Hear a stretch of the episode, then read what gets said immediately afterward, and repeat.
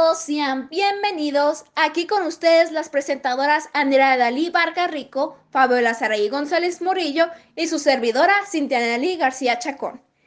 Hoy en la novedad estamos pasando por una tormenta invernal, tal así que se puede ver animales congelados de pie. Están todos muy preocupados por la falta de luz y de gas. Demos comienzo a esto. ¡Vamos! Los apagones que sucedieron al norte de México, creo yo que nos sacamos todos de onda debido a lo repentino que fue y culpamos a CFE y otros sin antes ver el trasfondo de todo. Empecemos a explicar el inicio de esto. Empezando desde la tormenta invernal que hubo en el estado de Texas, tú te preguntarás qué tiene que ver esto. Pues según la información que hay disponible, esta tormenta invernal también fue la causa de que millones de personas en México nos quedáramos sin electricidad, al igual que parte de Estados Unidos.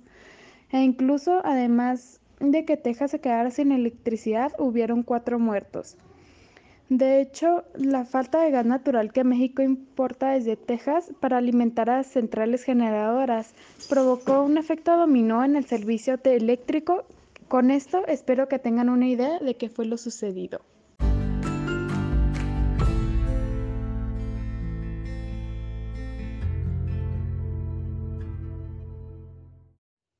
Como se dijo anteriormente, esto afectó hasta acá, en Chihuahua, haciendo que muchos de nosotros como estudiantes no tengamos las bases para poder hacer nuestros deberes básicos. Incluso para mí o a mi familia y muchos más se nos dificultó hasta para cocinar. Y ahora mismo hay mucha gente quejándose con el gobierno, al ya saber lo incompetente que es en muchas de estas situaciones y al haber visto cómo es que reacciona a este tipo de situaciones anteriormente, incluso en menor escala, y aún así cómo las termina pues yendo mal solo causando disconformidad y enojo en todos los lugares afectados, entre ellos que fue aquí, Chihuahua y también parte de Estados Unidos.